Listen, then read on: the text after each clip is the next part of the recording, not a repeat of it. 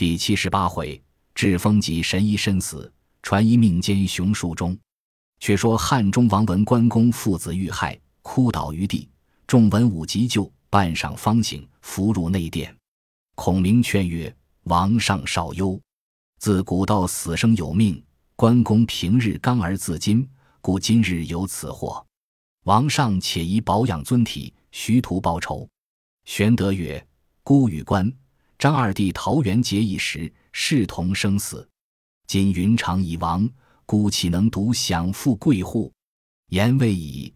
只见关兴号痛而来，玄德见了，大叫一声，又哭绝于地。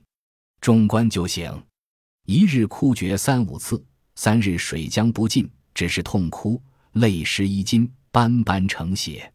孔明与众官再三劝解，玄德曰：“孤与东吴事不同日月也。”孔明曰：“闻东吴将关公首级献与曹操，操以王侯礼祭葬之。”玄德曰：“此何意也？”孔明曰：“此事东吴欲疑惑于曹操，操知其谋，故以厚礼葬关公，令王上归怨于吴也。”玄德曰：“吾今即提兵问罪于吴，以雪无恨。”孔明见曰：“不可。方今吴欲令我伐魏，魏亦欲令我伐吴，葛怀绝技，四系而成。王上只宜按兵不动，且与关公发丧。”待吴魏不和，乘时而伐之，可也。众官又再三劝谏，玄德方才尽善，传旨川中大小将士尽皆挂孝。汉中王亲出南门招魂祭奠，嚎哭终日。却说曹操在洛阳自葬关公后，每夜合眼便见关公。操甚惊惧，问于众官。众官曰：“洛阳行宫旧殿多妖。”可造新殿居之。操曰：“吾欲起一殿，名建始殿，恨无良公。”贾诩曰：“洛阳良公有苏越者，最有巧思。”操召入，令画图像。苏越画成九间大殿，前后廊五楼阁，成与操。操视之曰：“汝画甚合孤意，但恐无栋梁之才。”苏越曰：“此去离城三十里，有一潭。”明月龙潭前有一祠，明月龙祠，祠旁有一株大梨树，高十余丈，堪作建始殿之梁。操大喜，即令人工倒逼砍伐。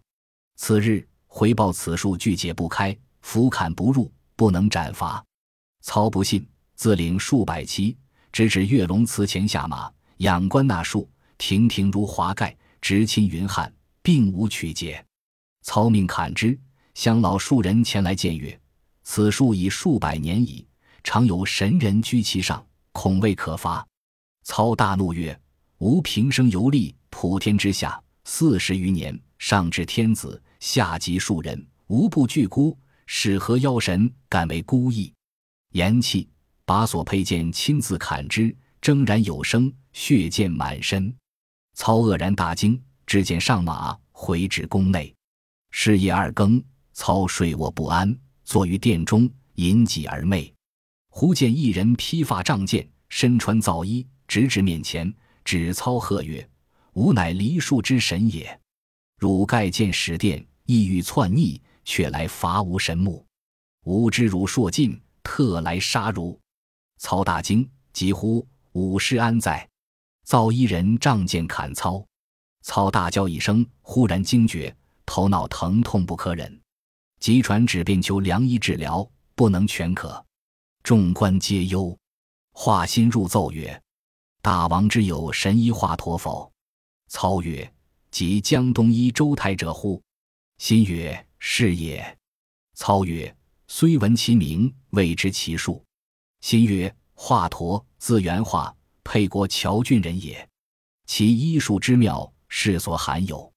但有患者，或用药，或用针。”或用酒随手而愈。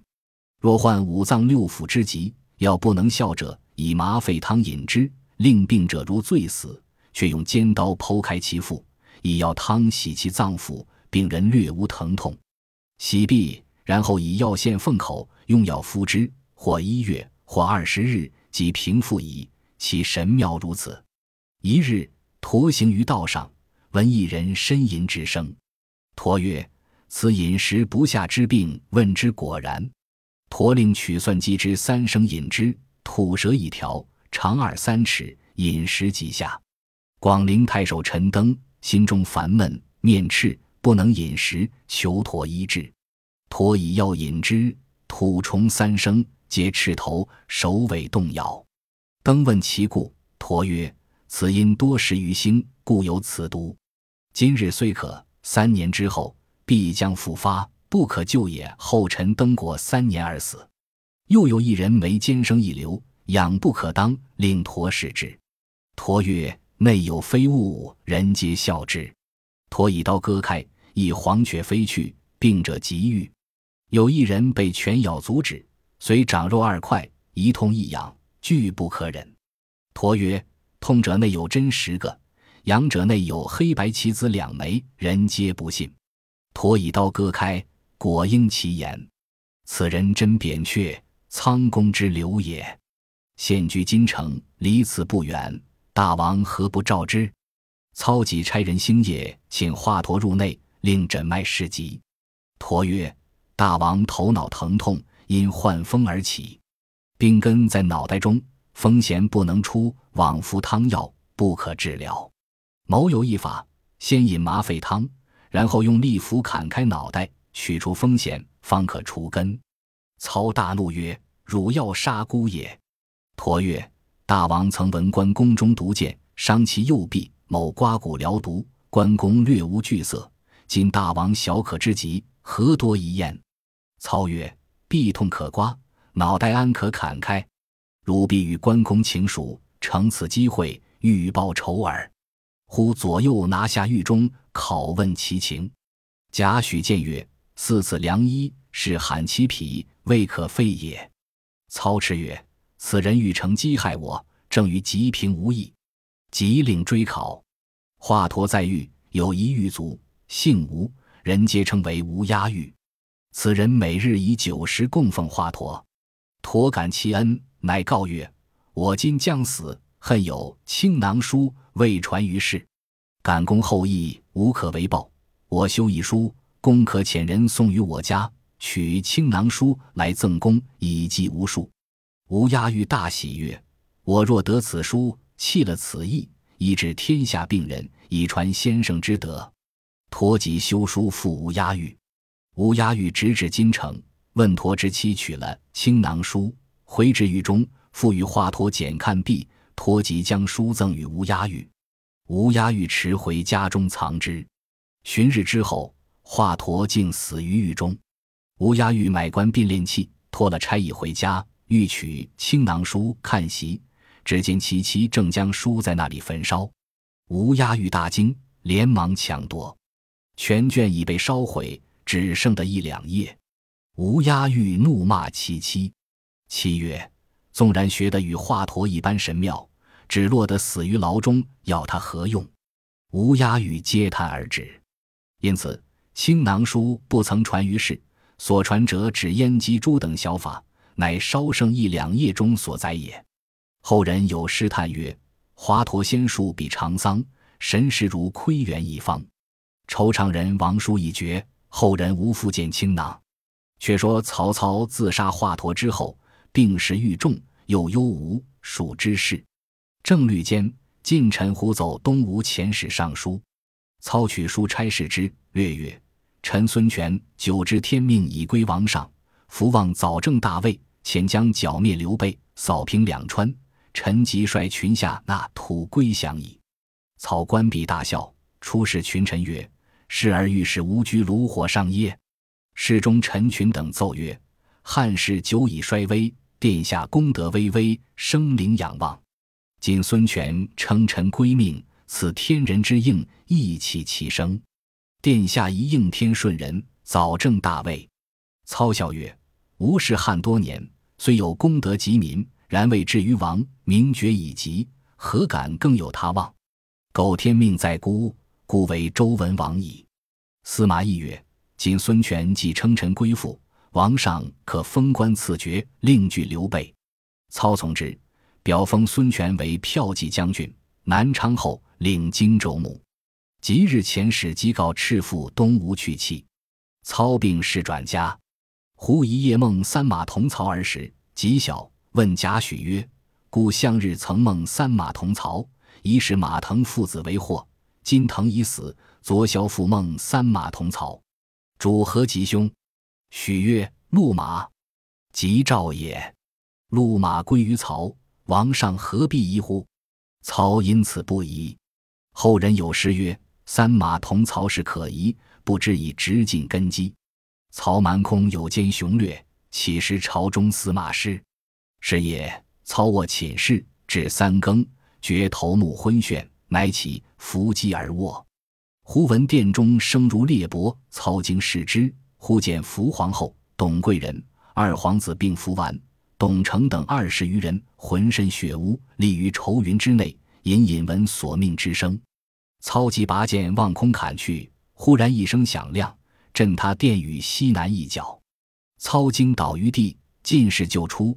迁于别宫养病，次夜又闻殿外男女哭声不绝，知晓操召群臣入曰：“孤在戎马之中三十余年，未尝信怪异之事，今日为何如此？”群臣奏曰：“大王当命道士设教修壤。”操叹曰：“圣人云：祸罪于天，无所导也。故天命已尽，安可救乎？”遂不允设教。次日。崛起冲上交，目不见物，即召夏侯惇商议。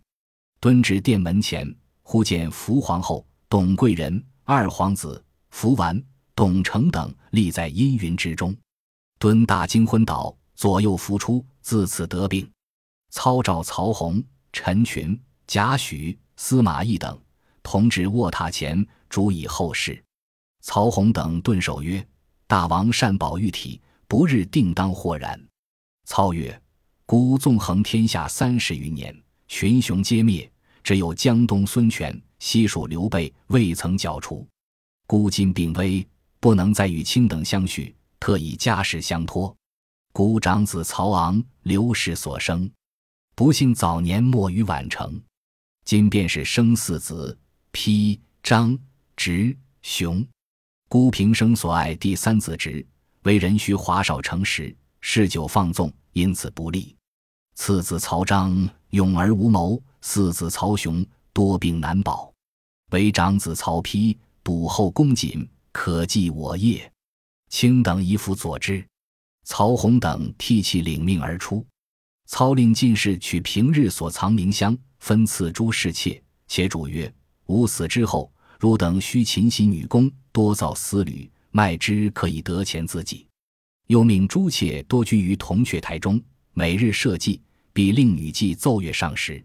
又遗命于张德府讲武城外设立一种七十二，勿令后人知无葬处，恐为人所发觉，故也。